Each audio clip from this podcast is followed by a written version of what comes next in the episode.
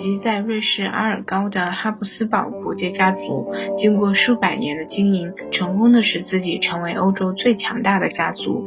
这个家族最初的发迹是在1273年，当鲁道夫·冯·哈布斯堡就任德意志帝国临时皇帝的时候，还没有哪个大公爵愿意戴上这顶皇冠，因为此时的德意志贫穷而纷乱。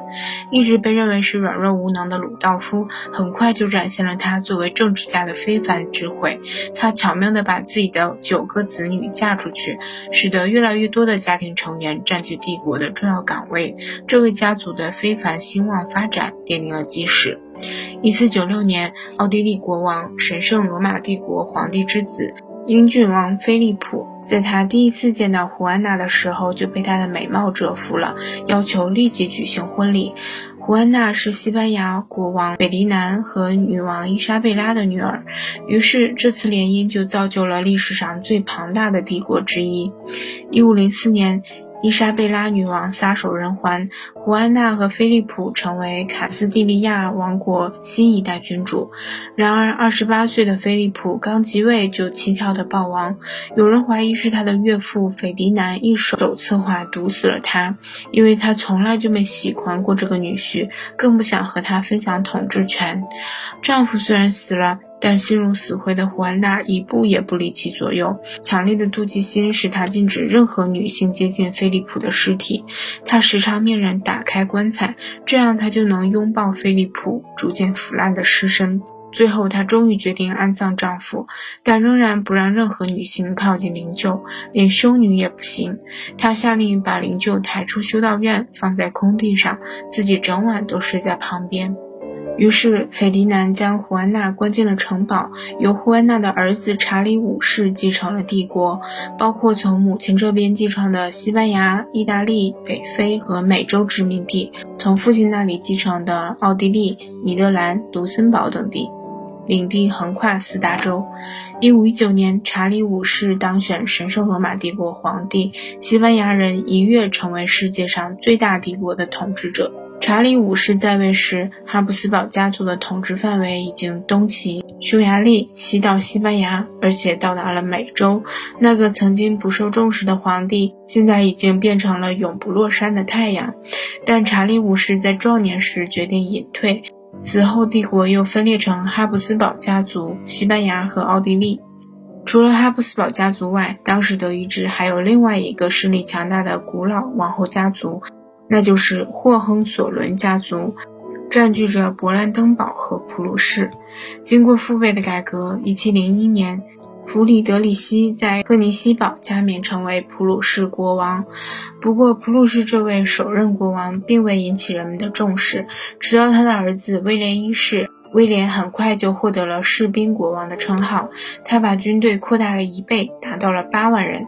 为了使士兵绝对服从。威廉一世选择了唯一的方法，即严厉的体罚。责任感、服从、纪律、秩序和勤奋是这位士兵国王的最高价值。他的目标是把全国变成一座兵营，全民拥有普鲁士品质。在威廉一世生命即将结束的时候，普鲁士已经拥有一支欧洲第三强大的军队。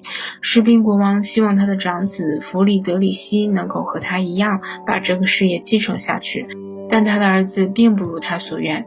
年轻的弗里德里希在别无选择的情况下，顺从了父亲的意愿，开始学习普鲁士品质，甚至和父亲为他选择的他并不爱的公主结了婚。婚后的生活虽不幸福，但终于有了闲暇，让他转向喜欢的音乐和文学。弗里德里希开始和伏尔泰通信，并写了一本书。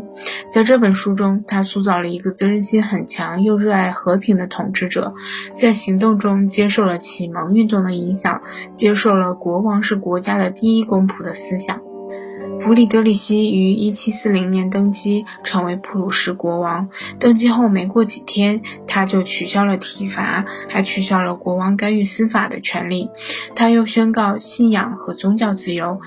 在我的国家里，每个人都可以根据自己的方式获得灵魂的安慰，这是他的一句名言。不过，这位宽厚的君主毕竟还是普鲁士最高级别的军人。